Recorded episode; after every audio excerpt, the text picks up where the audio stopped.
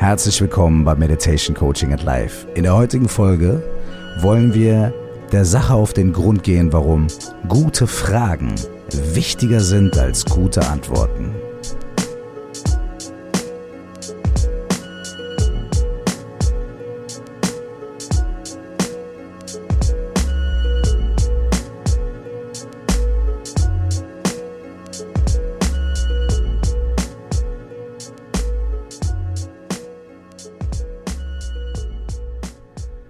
Herzlich willkommen zu dieser neuen Folge von Meditation Coaching and Life.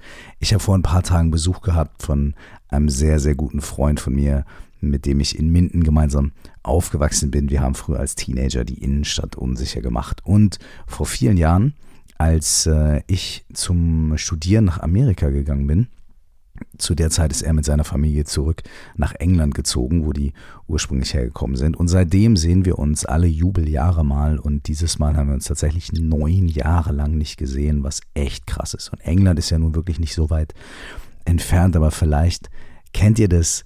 Ähm, wahrscheinlich kennt ihr das, dass ihr Freunde habt, die gar nicht so weit weg sind, aber irgendwie sieht man sich sehr, sehr, sehr selten. Wir telefonieren oft, wir sprechen viel miteinander, wir tauschen uns aus über das, was so bei uns passiert, aber so wirklich von Angesicht zu Angesicht begegnen wir uns sehr, sehr, sehr selten. Und dieses Mal war es eben gerade neun Jahre her. Trotzdem war es wirklich wieder so, als hätten wir uns letzte Woche zum letzten Mal gesehen und in dem Moment, wo wir uns äh, gesehen haben, war eigentlich alles so wie immer, wie damals, als wir 14, 15 waren und in der Innenstadt abgehangen haben.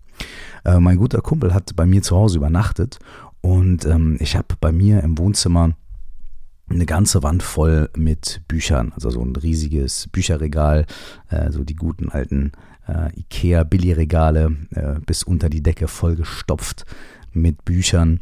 Und dann kam er zu mir und meinte, sag mal, hast du eigentlich all die Bücher hier gelesen? Was ist denn los bei dir? Ja? Und er meinte so, ey, ich weiß, ich kann mich erinnern, auch damals, als wir jung waren, du hast immer viel gelesen, du hattest immer ein Buch dabei und so. Aber hast du den ganzen Quatsch hier gelesen? Und äh, ich habe erst kurz überlegt, ob ich ein bisschen angeben soll vor ihm, so. Hm. Aber äh, habe mich dann direkt dagegen entschlossen, habe gesagt, nein, Mann, natürlich nicht. Und er so, ah, okay, er war so ein bisschen beruhigt. Ähm, und dann habe ich gesagt, nee, ich habe viele von den Büchern gelesen oder oder oder oder eine gute Anzahl von den Büchern gelesen, die hier in den Bücherschränken sind. Aber ich habe gerne ganz viele Bücher um mich rum und ganz viele Bücher, die ich noch nicht gelesen habe, weil das für mich immer eine krasse Inspiration ist, ein krasser Ansporn und irgendwie meine Neugierde immer wieder weckt. Und ich bin in Bücherläden, ähm, das geht mir auch zum Beispiel in Plattenläden so, aber ich bin in Bücherläden immer so, ich komme da rein und das ist für mich so, wow, und ich würde mir am liebsten jedes fünfte Buch kaufen, weil mich so viele Dinge interessieren und ich immer denke, dass es so viele interessante Meinungen und Ansichten gibt und da kann ich mich gar nicht dran satt sehen oder satt lesen. Und das Schöne ist, wenn man viele Bücher zu Hause hat, die man noch nicht gelesen hat, dann kann es jedes Mal im Wohnzimmer so sein, wie als ob man so einen Bücherladen betritt. Als ob man einfach irgendwo hinkommt, wo man sich denkt, oh, stimmt, das ist interessant und das und das und das. Und dann muss man die Bücher nicht mehr kaufen. Man hat sie ja schon gekauft, sondern man kann einfach zuschlagen und sich mal irgendwie eins rausziehen. Genau dazu habe ich einen total interessanten Artikel gelesen. Ich bin mir nicht sicher, vielleicht war es in der New York Times, aber 100% weiß ich es nicht mehr. Allerdings ging es da darum, äh, dass es wohl ähm, eine wissenschaftliche Studie gegeben hat. Ich bin mir nicht mehr ganz sicher, wie die das gemacht haben. Aber es gab wohl eine Studie darüber, ähm, wie, was, was verschiedene Arten von Buchkonsum oder Buchhorten zu Hause für eine Auswirkung auf ähm, den Geist der Menschen, auf die Psyche ähm, der Menschen hat. Und es hat wohl irgendwie ergeben, dass äh, Leute, die, die viele ungelesene Bücher zu Hause haben, ähm, allgemein in diesen Tests äh, neugieriger äh, und, und, und auch, ähm, also dass sich ergeben hat, dass diese Menschen grundsätzlich, was viele Dinge im Leben angeht, neugieriger, neugieriger waren, aber auch, ähm, ich weiß nicht, ob ich das für mich unterschreiben kann, aber auch ähm, äh, bescheidener waren, was ihr eigenes Wissen und ihre eigene Situation oder ihren eigenen Status und so weiter angeht. Und das wurde dadurch erklärt, Äh, und das fand ich wahnsinnig interessant, so hätte ich das niemals betrachtet. Es wurde dadurch erklärt, dass die Erklärung war, Menschen, die ähm, auf, eine, auf, auf eine Büchersammlung schauen, äh, in der sie ganz viele Bücher noch nicht gelesen haben, die werden jeden Tag aufs Neue daran erinnert, wie viel Wissen sie nicht haben. Und wie viele Dinge ähm, in der Welt ähm, außerhalb ihres Horizonts liegen und die sie noch nicht äh, ergründet haben, noch nicht erforscht haben und wie viel oder wie klein der Anteil ihres eigenen Wissens oder ihrer eigenen Erfahrung eigentlich ist. So habe ich noch nie darüber nachgedacht, aber es liegt natürlich auch total auf der Hand und ich fand das wunderschön, weil ich mir gedacht habe, was für eine schöne Möglichkeit, um sich selbst irgendwie zu inspirieren und trotzdem irgendwie einen schönen, ähm, bodenständigen und, und ähm, ja, im, im schönsten Sinne des Wortes, demütigen Blick auf die Welt zu haben, auf das, was wir noch nicht wissen und das, was wir noch nicht kennen. Also alle unter euch, die ganz viele Bücher zu Hause haben, die sie noch nicht gelesen haben, Brüder, Schwestern, ich fühle euch. Und alle von euch, die ganz wenige Bücher zu Hause haben, ich hoffe, ihr fühlt euch jetzt nicht irgendwie schlecht oder habt das Gefühl, ihr seid jetzt irgendwie egoistischer oder engstirniger. Ich glaube, dass der Rückschluss so nicht unbedingt zu ziehen ist. Ähm, auf jeden Fall sind wir dadurch dazu gekommen, darüber zu sprechen, was so alles drinsteht in, in diesen ganzen komischen Büchern, die ich da rumliegen habe. Und ähm, mein Kumpel hat dann halt einfach äh, mal hier und da ein Buch rausgezogen und hat mal irgendwie was gelesen und meinte, ah, worum geht's denn hier, worum geht's da? Und interessanterweise hat er sich viele Sachen rausgezogen, die halt äh, mit Buddhismus äh, zu tun haben, aber auch einige andere Sachen zum Beispiel Roots von Alex Haley, was ich äh, wahnsinnig empfehlen kann. Das ist ein Buch von einem Afroamerikaner geschrieben, der nachher dann auch die äh, Autobiografie von Malcolm X als Co-Autor mit ihm geschrieben hat. Und dieses Buch Roots von Alex Haley ist insofern interessant, weil dieser Mann, dieser Afroamerikaner, ähm, es tatsächlich geschafft hat, seine Familienhistorie trotz Sklaverei, trotz ähm, diesem Horror von Hunderten von Jahren äh, in Amerika äh, nachzuvollziehen und zu rekonstruieren bis in das Dorf ähm, in Afrika, aus dem seine Vorfahren quasi entführt worden sind und dann über das Meer gebracht worden sind. Und er hat also seine Familienhistorie rekonstruieren können und hat das als repräsentative Geschichte erzählt ähm, mit den quasi äh, beginnend im Dorf in Afrika und dann mit dem Sklavenhandel, mit dem, mit dem Menschenraub, dem Sklavenhandel und ähm, der amerikanischen Geschichte, die sich dann in Amerika entfaltet hat, bis hin ähm, äh, zum, äh, zu, zu, zur ähm, modernen Zeit, in der er quasi als direkter Nachfahre dieses Buch schreibt, äh, unglaublich inspirierend. Total spannend und schön geschrieben, unglaublich traurig, ähm, aber halt auch wirklich ein, ähm, ein krasses Stück amerikanische Geschichte. Äh, Alex Haley heißt der Mann, Roots heißt dieses Buch. Das ist jetzt, hat mit dem Thema des Podcasts gar nichts zu tun, aber vielleicht gibt es ja die ein oder andere oder den einen oder anderen, ähm, den es interessiert und vielleicht könnte das ja tatsächlich zumindest mal ein Buch sein, was ihr bei euch zu Hause liegen habt, was ihr dann vielleicht auch noch nicht gelesen habt. hm? Da fangen wir schon an. Ich ziehe euch schon auf meine Seite. Ich hole euch rüber auf meine Seite der Macht. Anyways, wir haben uns viele dieser Bücher angeguckt und dann ging es halt tatsächlich auch um Buddhismus und viele andere Dinge. Und dann sind wir darauf gekommen, dass er mich gefragt hat, ja, was ist eigentlich Buddhismus und, und was passiert denn? Also so hat er mich das nicht gefragt, sondern wir haben über spezifische Sachen geredet und irgendwie sind wir ins Quatschen gekommen. Und da landen wir so langsam, wir, wir, wir kreisen schon drum herum um das Thema der heutigen Episode.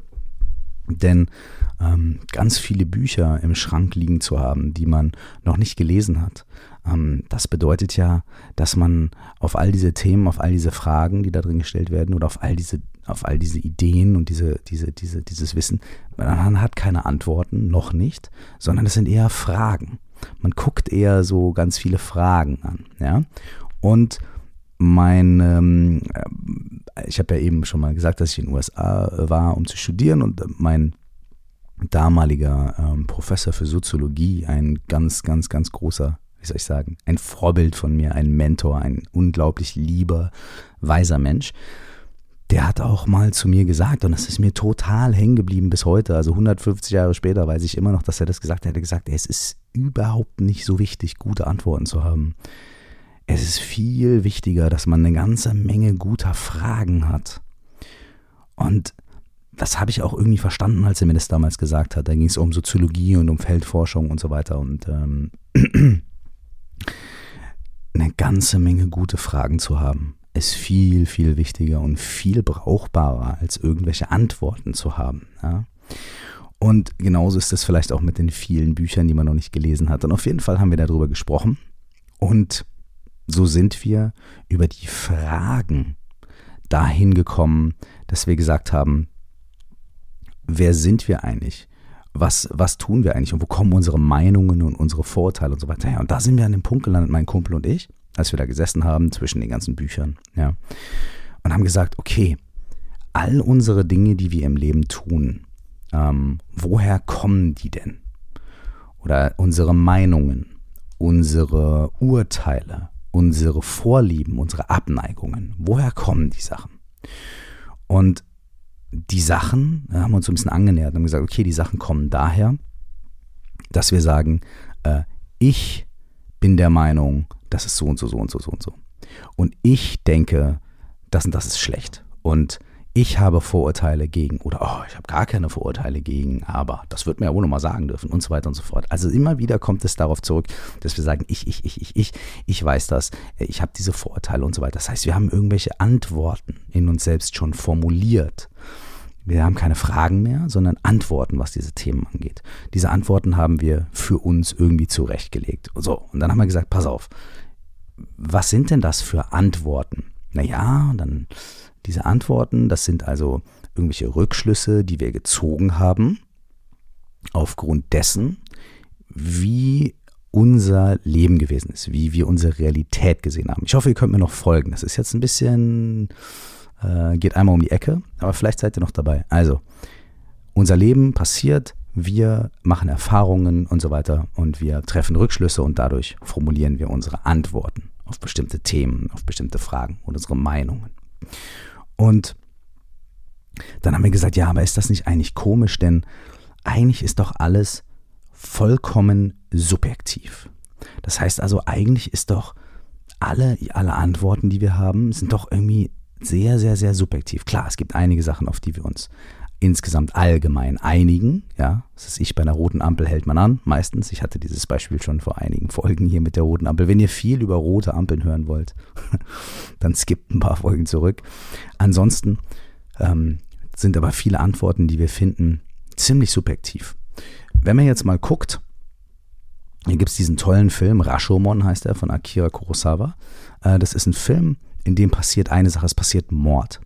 Und äh, vier oder fünf verschiedene Leute äh, beobachten diesen Mord. Eine Person von der Stadtmauer, eine Person aus, dem, äh, aus, aus einer Ecke heraus und so weiter und so fort. Dann am Ende werden die interviewt von der Polizei und jede Person erzählt irgendwie eine ganz andere Story dieses Abends.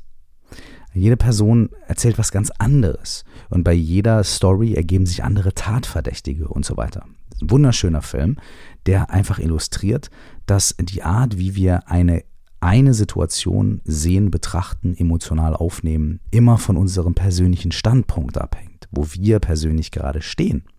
Das heißt also, selbst da kann man schon sagen, okay, es gibt zwar so eine allgemein geteilte Realität, in diesem Fall, ja gut, da ist ein Mord passiert, aber wie der passiert ist und was die Einzelheiten waren und so weiter, da sind wir uns alle nicht so ganz einig. Ihr kennt es ganz bestimmt mit so ganz einfachen Sachen wie, hey, wie hat dir der Film gefallen? Ja, super. Was? Wie? Ich fand den total langweilig und wie kannst du nur? Und hey, wie findest du das neue Album von XY? Boah, scheiße oder oh, super und so weiter. Bei solchen Kleinigkeiten.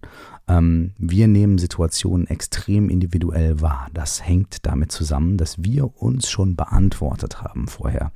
Ähm, ja, ich finde grün gut und blau schlecht und ah, aber heute ist so ein Tag, da finde ich blau ein bisschen besser und so weiter und so fort. Ja.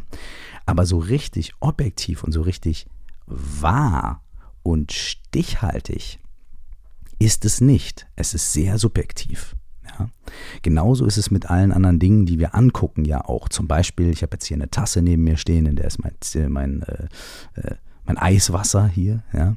Ähm, Und diese Tasse ist jetzt eine Tasse, weil ich aus ihr trinke und weil da Wasser drin ist. Aber eigentlich besteht diese Tasse ja aus ähm, Ton und das war vorher mal Stein und dieser Stein lag irgendwann mal in einem Fluss und das war vorher mal ein Felsen und das war vorher mal und so weiter und so fort. Und jetzt gerade ist eine Tasse, aber wie ich mich kenne, äh, bin ich so schusselig, lasse die Tasse irgendwann fallen demnächst, dann ist das gar keine Tasse mehr, dann sind das Scherben, dann fege ich die zusammen, dann kommen die in den Müll, dann passiert irgendwas anderes damit und so weiter und so fort. Das heißt, nicht nur unsere Meinung, sondern auch alle anderen Dinge um uns herum sind immer nur, sind im ständigen Wandel, im ständigen, in ständiger Veränderung, im ständigen Wechsel. Und trotzdem treffen wir immer ganz feste, konstante Aussagen über alle Dinge um uns herum, über Menschen, über die Erde und so weiter. Und alles auf diesem Planeten, alles im Universum ist in ständiger Veränderung, ständigem Flux und trotzdem sind wir der Meinung, wir haben Antworten auf das, was da so draußen passiert. Wir haben Antworten auf das, wie wir durch unsere Welt gehen. So. Jetzt gehen wir dann nochmal ein Schrittchen weiter und sagen, okay, was gibt denn da eigentlich diese Antworten oder was hat eigentlich diese Meinungen und diese Ablehnung und was ist denn das? Und dann sagen wir ja, ich, ich. Sagen wir, okay, ist es dein kleiner Finger, der diese Meinung hat? Nein, nein, nein, es ist schon irgendwie mein Kopf, mein, mein Geist, meine Gedanken. Ah, okay dann kommen wir der Sache schon ein kleines bisschen näher und sagen, okay, es ist dein Kopf, es ist dein Geist, es sind deine Gedanken. Und die sind also quasi der Chef deiner Realität. Also das, was da im Kopf, in deinen Gefühlen, in deinen Emotionen passiert, ist der Chef deiner Realität, von dem, wie du reagierst auf andere Menschen, von dem, was du wahrnimmst, was du magst, was du nicht magst. So, das ist also dein Kopf, dein Geist. So. Dann könnte man ja mal, wenn man bei den Fragen bleiben möchte, sagen, okay, was ist denn eigentlich dieser Geist und wie funktioniert der eigentlich und was macht der eigentlich? Und dann könnte man vielleicht sagen, gut, wir probieren mal Folgendes aus, wir gucken mal, ähm, wir gucken mal, was der Geist so macht. Und dafür hätte ich ein ganz kurzes kleines Experiment für euch, das ich sehr, sehr schön finde. Dafür müsst ihr nichts Dolles machen. Wenn ihr wollt, könnt ihr die Augen zumachen. Ihr könnt aber auch einfach so jetzt äh, weitermachen mit dem, was ihr gerade tut. Ähm, ich werde jetzt ein paar Worte sagen und ihr beobachtet einfach mal, was in eurem Geist passiert, wenn ich diese Worte sage. Okay, seid, seid ihr bereit? Wenn ihr noch nicht ready seid, macht kurz Pause, aber dann kommt wieder zurück. Ich sage ein paar Worte und ihr schaut einfach nur, ihr müsst, es gibt keine richtige oder falsche Antwort, sondern ihr guckt einfach nur, was passiert. Okay? Gut, here we go. Meeresrauschen.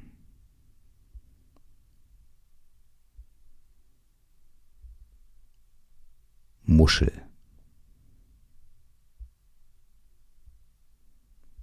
Motorrad.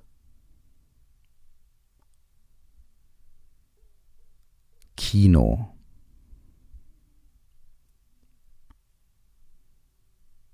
Angst. Okay, das war's auch schon. habt ihr denn gut aufgepasst und habt ihr beobachtet, was euer Geist so macht? Leider kann ich ja jetzt von euch keine Antwort bekommen, aber wenn es euch geht wie den aller, allermeisten Menschen da draußen und mir auch, dann ist das Erste, was in eurem Geist passiert, wenn ihr diese Worte hört, es tauchen Bilder auf. Wenn ich sage Meeresrauschen, also vielleicht kommt sogar ein Geräusch, weil ich ja auch was mit einem Geräusch gesagt habe. Und es kommt vielleicht ein Bild auf. Mein Kumpel hat zum Beispiel zu mir gesagt, ich habe mit ihm mit ihm das auch ausprobiert und er meinte so, ah, da denke ich an meinen Spanienurlaub. Und habe sofort das Bild gesehen. Ja. Äh, bei Muschel hat er ein Bild gesehen von dem äh, Seafood, was er dort gegessen hat. Ähm, und dann sage ich Motorrad. Und dann denkt ihr vielleicht, ja, dann denkt ihr an ein Motorrad. Und ich sage Kino. Vielleicht seid ihr dann im Kino oder vor dem Kino, wo ihr neulich wart oder so. Und dann sage ich Angst. Und das war total, das ist total interessant, denn Angst ist das einzige Wort in dieser Kette, das kein Ding gewesen ist, äh, sondern eine Emotion. Und da ist es ganz interessant, äh, manche Leute bekommen dann auch sofort Bilder. Also ich jetzt sogar, während ich es gesagt habe, habe sofort irgendwie versucht, die Angst mit dem Kino zu assoziieren. Also mh, hm, vielleicht hatte ich irgendwie einen Film gesehen, ähm, der, der mir Angst gemacht hat oder wo ich mich gefürchtet habe oder so. Ja, Scream Episode, also Scream Teil 264 oder sowas in der Richtung. Ja. Ähm, und das sind zwei interessante Sachen. Das eine ist, ähm, unser Geist versucht immer sofort eine Beziehung herzustellen. der versucht immer sofort irgendwie, der sucht immer nach Mustern. Also das, das macht ein Geist, so denken wir.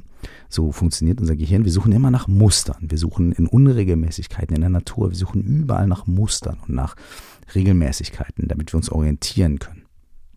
Und deswegen, wenn ich Angst sage, dann denke ich zum Beispiel an den Film oder an das Kino, weil ich vorher Kino gesagt habe. Mein Kumpel, äh, als wir das zusammen gemacht haben, der hat gesagt, ey, als ich, als du Angst gesagt hast, oder ich glaube, es war was anderes, ich glaube Wut oder irgendwie so in der Richtung, ähm, dann hat er äh, gesagt, okay, ich habe sofort gedacht, ah, wie hängt das mit den anderen zusammen?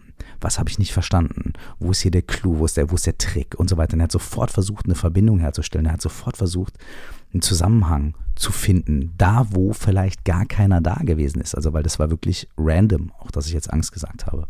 Auch diese Worte an sich waren relativ random. Jetzt, die habe ich mir nicht vorher aufgeschrieben oder so. Aber zwei, drei, vier interessante Sachen über so einen Geist kann man schon mal sagen. Erstens, wir können ihn beobachten. Und das ist eine Sache, die machen wir fast nie. Und das ist total interessant. Das erste ist, wir können uns selbst beim Denken zuschauen. Wir können uns selbst beobachten bei dem, was unser Geist da macht. Und dafür müssen wir noch nicht mal irgendwelche besonderen Fähigkeiten erlangen. Das machen wir ganz automatisch und selbstverständlich. Wir wissen nur meistens nicht, dass wir das machen. Und mit so einer ganz einfachen Übung, ohne dass man die vorher erklärt, kann es so ein Aha-Effekt sein, dass man sagt, ey, stimmt, ich kann mir dabei zusehen, ich kann mich beobachten dabei, was passiert, wenn mir bestimmte Worte zugeworfen werden, was in meinem Kopf passiert, ohne dass ich nach außen reagiere und irgendwie äh, ein Assoziativspiel spiele oder sowas. Er sagt das erste Wort, was dir einfällt, bei oder so. Ne? Einfach nur zack. Die zweite Sache, die daraus ja resultiert, ist, unser Geist ist die ganze Zeit damit beschäftigt, uns irgendwelche Bilder, Emotionen und Input zu geben. Das heißt, wir hören einfach ein Wort wie Meeresrauschen und schon passiert was bei uns. Und diese Bilder und diese Impressionen, die unser Geist uns dann sofort projiziert, die produzieren ja wiederum auch wieder vielleicht Erinnerungen oder Emotionen, Gefühle, Gemütszustände. Das heißt, ganz einfache Worte da draußen lösen sofort bei uns Bilder, Geräusche, Assoziationen, Erinnerungen, Gemütszustände aus. Ja? Das heißt also, ständig, den ganzen Tag macht unser Geist das. Wir hören ja ständig Worte, wir haben ständig, wir sehen ständig Dinge, die um uns herum liegen, wir haben ständig Impressionen. Das heißt, unser Geist produziert die ganze Zeit quasi diesen Content. 99 Prozent der Zeit sind wir uns dessen überhaupt nicht bewusst. Das heißt also, wenn ich jetzt mal schon mal einen ersten Rückschluss ziehen darf, unsere Meinungen unsere Vorlieben, unsere Abneigungen, an denen wir so festhalten, dieses Ich, guck mal hier, das ist meine Meinung und das ist meine Erfahrung, die werden uns produziert und gespiegelt von diesem Geist, der da die ganze Zeit hardcore am Machen und am Tun ist und lauter Assoziationen hervorruft, über die wir in 99% der Fälle überhaupt keine Kontrolle haben. Das heißt, wie verlässlich ist dieser Geist und wie verlässlich ist das, was der uns da die ganze Zeit ähm, produziert? Das ist eine Frage. da sind wir wieder beim Thema. Es ist eine Frage. Okay. Wenn wir jetzt also sagen, okay, komisch, der Geist ist ja ständig am Machen und hm, zu 100 Prozent, also der macht ganz viel, was ich im normalen Leben gar nicht beobachte, dann probieren wir jetzt doch einfach mal, was passiert, wenn man den Geist in Ruhe lässt, in Anführungsstrichen. Ja, also wenn man ihm gar keinen Input gibt, sondern ihn einfach in Ruhe lässt. Ja? Und dafür würde ich gerne eine Übung mit euch machen. Die ist auch wieder ganz einfach. Müsst ihr auch wieder nichts machen. Könnt ihr stehen, liegen, sitzen oder so. Und dieses Mal könnt ihr, um es euch einfacher zu machen, nochmal die Augen schließen. Und für die nächsten 30 Sekunden, ich werde einfach hier auf die, auf die Uhr gucken und das halten wir jetzt gemeinsam 30 Sekunden durch. Für die nächsten 30 Sekunden ab dem Punkt, wo ich sage los, da macht ihr nichts anderes, als sich aufs Einatmen und Ausatmen zu konzentrieren. Vielleicht kennt ihr das, ja? Ganz einfach. Ihr müsst nichts machen, nichts denken, nichts tun, nichts überlegen. Einfach nur für 30 Sekunden aufs Einatmen und Ausatmen konzentrieren. Nichts anderes. Okay? Seid ihr bereit? Dann los.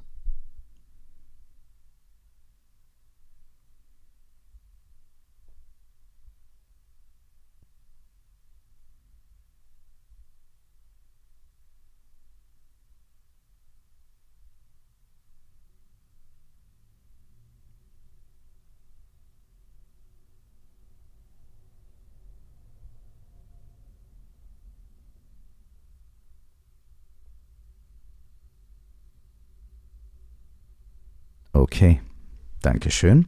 30 Sekunden. Okay. Wenn es jemanden von euch gibt, der sich diese 30 Sekunden nur aufs Ein- und Ausatmen konzentrieren konnte und der nichts dabei gedacht hat, hat ihm keine Gedanken oder irgendwelche äh, Einfälle oder irgendwelche Regungen gekommen sind, ähm, dann ist das schon äh, außergewöhnlich. Ja? Und ähm, dann probiert es nächstes Mal eine Minute und guckt mal, was dann passiert. Aber wenn ihr so seid wie ich und die meisten von uns, dann kommen in diesen 30 Sekunden, wo man eigentlich nichts zu tun hat. Die Ansage ist ja, mach nichts, denk nichts, sitz einfach da. Ja? Was passiert? Es kommen Gedanken. Und diese Gedanken, die sind ziemlich willkürlich. Das heißt also, vielleicht denkt man, hm, was mache ich denn hier? Ach scheiße, jetzt habe ich gedacht, ah, oh, da erinnert man sich an morgen, erinnert man sich an gestern und so weiter.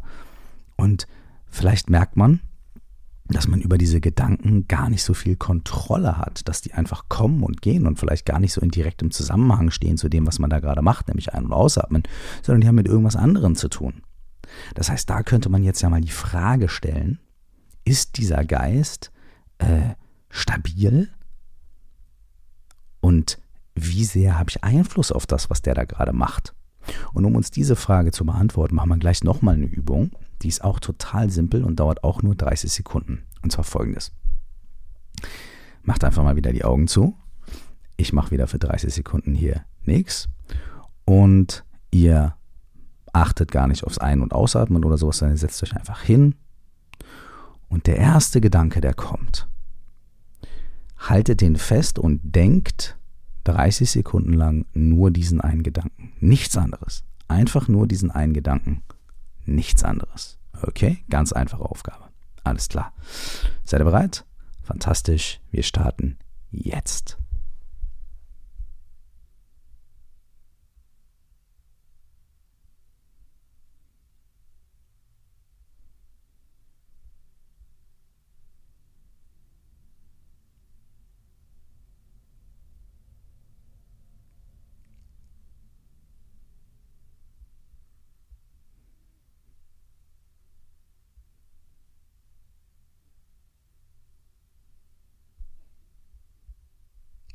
Okay, Dankeschön. So. Wenn es jemandem von euch gelungen ist, nur einen Gedanken zu denken und dabei komplett zu bleiben, dann werdet ihr festgestellt haben, dass das ein unglaublicher Kraftakt ist. Es ist ein unglaublicher Kraftakt, einen Gedanken festzuhalten. Eigentlich witzig, wenn Leute sagen, boah, ich kann an nichts anderes denken als das Abendessen dann könnte man die Frage stellen, ist das wirklich wahr? Guck mal, setz dich mal hin und versuch mal nur ans Abendessen zu denken. Den meisten Menschen wird es nur wenige Sekunden gelingen, denn sofort kommen andere Gedanken. Äh, was mache ich hier? Mache ich das richtig? Moment mal. Ach, ach, ich soll ja wieder zurück und so weiter. Und man kann, man denkt vielleicht für eine kurze Zeit äh, sich immer wieder zurück zu dem Gedanken. Aber den wirklich festhalten, über einen längeren Zeitraum festhalten und nichts anderes in die Hand nehmen, quasi in den Gedanken, ist unglaublich schwer. Das heißt also, auch das ist wahnsinnig kompliziert. Der Geist und wir sprechen jetzt nicht davon, wenn man schon äh, ganz lange meditiert hat oder jetzt irgendwie monatelang gesessen hat und, und, und Zustände erreicht hat, die äh, sehr, sehr, sehr gedankenfrei sind oder wo wir an die ganz un, an die ganz tiefen Schichten der Gedanken kommen oder und so weiter und so fort oder wo wir wirklich lernen, ein Objekt festzuhalten, so wie den Atem und so weiter und so fort. Das ist alles ganz toll. Aber wir sprechen jetzt hier mal davon, wie der Geist zu 99 Prozent der anderen Zeit einfach agiert. Also wir wollen jetzt hier nicht irgendwas verbessern, sondern wir wollen einfach nur gucken, was er so macht, dieser Geist. Und kommen wir also mal zu dem Schluss, dass dieser Geist, der, wenn wir ihn einfach nur in Ruhe lassen, anfängt die ganze Zeit irgendwelche Sachen zu produzieren, irgendwelche Gedanken random. Und der, sobald Worte gesagt werden, Wasserfall, Schneesturm, der sofort anfängt, Bilder und Assoziationen zu produzieren, die irgendwie uh, ständig passieren. Und wenn man dann versucht, einen Gedanken festzuhalten, der sich gar nicht so richtig greifen lässt, dieser Geist ist das, ist der Captain, wo wir sagen, ja gut, du, du mach mal, du lenk mal das Leben, du gib mal Gas. ich verlasse mich auf dich, ja. Unter allen anderen Bedingungen, mein Kumpel und ich haben den Scherz gemacht, haben gesagt, ey, wenn dir jemand ein Geschäft vorschlagen würde und sagen würde, pass mal auf, wir machen hier gemeinsam was und wir steuern jetzt mal die nächsten zehn Jahre gemeinsam hier mit unserem Geschäft in die Richtung. Und der Geschäftsführer, der Typ, der alle Entscheidungen trifft, das ist der hier, dieser dieser Dude, der ständig irgendwelche Assoziationen hat, völlig unzuverlässig ist und den man überhaupt nicht greifen kann und der ständig irgendwie dir durch die Finger schlüpft wie so ein windiger Aal und der irgendwie lauter Assoziationen produziert, von denen du überhaupt gar keine Ahnung hast, der übernimmt das Steuer und der macht das jetzt. Alle von uns würden sagen, nö, vielen Dank. Ich habe schon genug. Dankeschön, ich bin raus. Such dir jemand anderen. Aber dennoch, im normalen Alltag sagen wir, naja, das ist meine Meinung. Das habe ich so erfahren. Das habe ich mir so überlegt. Das ist mein positives Bild. Das ist mein negatives Bild. Das ist, und warum sagst du das? Warum? Ja, weil ich, ich, mein Geist, mein, ich weiß das. Ich habe mir das überlegt und so weiter und so fort. Das ist doch schon interessant, oder? Im Spirit dieses Podcasts möchte ich jetzt hier vor allem auch im Spirit dieser heutigen Folge keine Antwort geben. Ich will nicht sagen, was das bedeutet. Ich will nicht sagen, was das impliziert. Ich möchte nur noch mal darauf hinweisen, dass wenn wir vor der ganzen Bücherwand stehen und wir sind uns bewusst, dass da ganz viele Bücher sind, die wir noch nicht gelesen haben, ganz viel Wissen, was wir noch nicht haben, dann bleiben wir neugierig und dann schlagen wir vielleicht eins auf, machen uns auf die Suche und erforschen ein bisschen. Und wenn wir vor unserem Geist stehen und wir merken, dass der vielleicht gar nicht so solide und gar nicht so durchschaubar und gar nicht so greifbar ist, wie wir vielleicht die letzten 30 Jahre immer gedacht haben, sondern dass der irgendwie windig ist und unzuverlässig und ständig irgendwelche Sachen macht, über die wir gar keine Kontrolle haben. Und dann sind wir vielleicht neugierig und begeben uns vielleicht ein bisschen auf die Suche und setzen uns mal hin und beobachten mal unsere Gedanken und schlagen mal irgendwo ein Kapitel auf in unserem Geist und lesen das mal und gucken mal, was passiert. Dann, wenn wir wissen, dass wir die Antworten nicht haben, dann können wir schöne, intelligente, halbwegs schlaue Fragen stellen. Und gute Fragen zu stellen, ist viel wichtiger als Antworten zu haben. Und in diesem Sinne möchte ich euch einfach dazu einladen, euren eigenen Geist und euer eigenes, euer eigenes System äh, immer ein kleines bisschen zu hinterfragen. Und nicht nur zu hinterfragen, sondern euch auch ein bisschen auf die Suche zu machen und zu gucken und mal zu schauen, was passiert da, wenn ich denke, was passiert, wenn Emotionen, Gefühle kommen, was passiert in diesem System, das ich als Boss und als Chef meines Lebens deklariere. Was macht das eigentlich, dieses System? Und wenn wir da anfangen, neugierig zu sein und anfangen, gute Fragen zu stellen und mal zu schauen, vielleicht kommen dann ja auch irgendwann Antworten, die es sich lohnt zu erforschen. Damit möchte ich euch jetzt erstmal äh, aus dieser heutigen Folge entlassen es ist mir wie immer eine große Freude, mit euch hier virtuell diese Zeit zu verbringen.